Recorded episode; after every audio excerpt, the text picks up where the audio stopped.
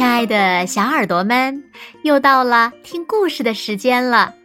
你的小耳朵准备好了吗？我是每天晚上为小朋友们讲故事的子墨姐姐。今天我们要听到的故事名字叫做《谁说一定要用蓝色画天空》。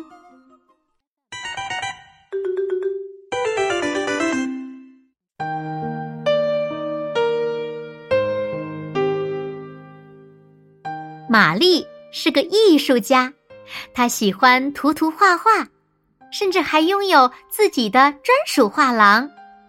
她的作品呀，并不都挂在自己的画廊里，大部分的画儿是跟世界分享的。她画了很多海报来表达自己的信念。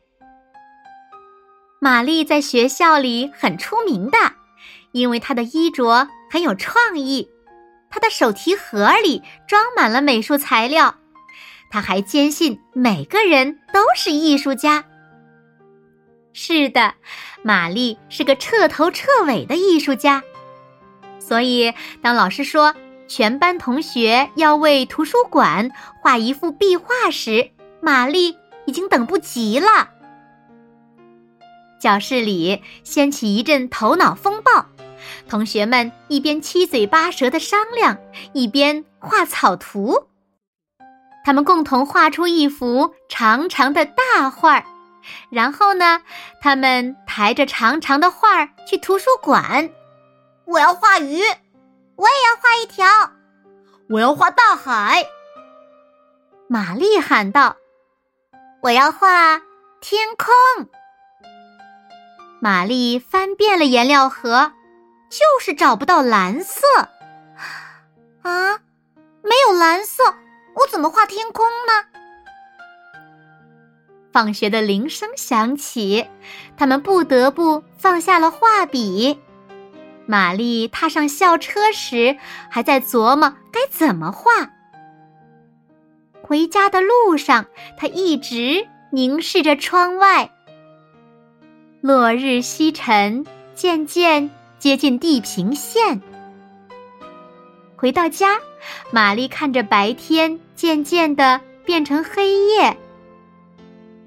那天夜里，玛丽沉沉的进入了梦乡。她漂浮在色彩绚烂的天空中，数不清的颜色盘旋交错，浑然一体。第二天早上。玛丽站在雨里等校车，天空不是蓝色的。她笑了。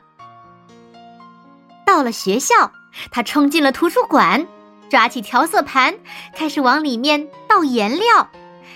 这种颜色，那种颜色，她用画笔搅拌，调制出一种全新的颜色。玛丽开始在墙上画了。有个男孩问。哦，那是什么颜色？这个呀，这是天空的颜色呀。玛丽说：“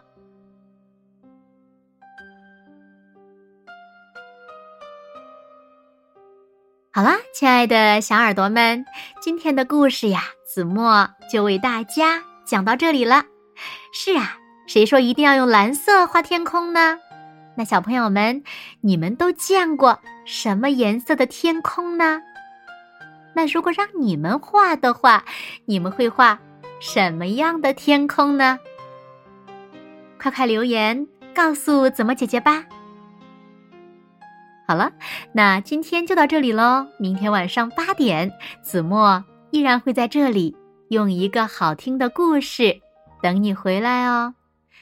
你一定会回来的。对吗？那如果小朋友们喜欢听子墨讲的故事，也不要忘了在文末点亮六角星的再看和赞，为子墨加油和鼓励哦。当然了，也不要忘了把子墨讲的故事分享给你身边更多的好朋友，让他们和你一样，每天晚上都能听到子墨讲的好听的故事，好吗？谢谢你们喽。那现在，睡觉时间到了，请小朋友们轻轻的闭上眼睛，一起进入甜蜜的梦乡啦！完喽，好梦。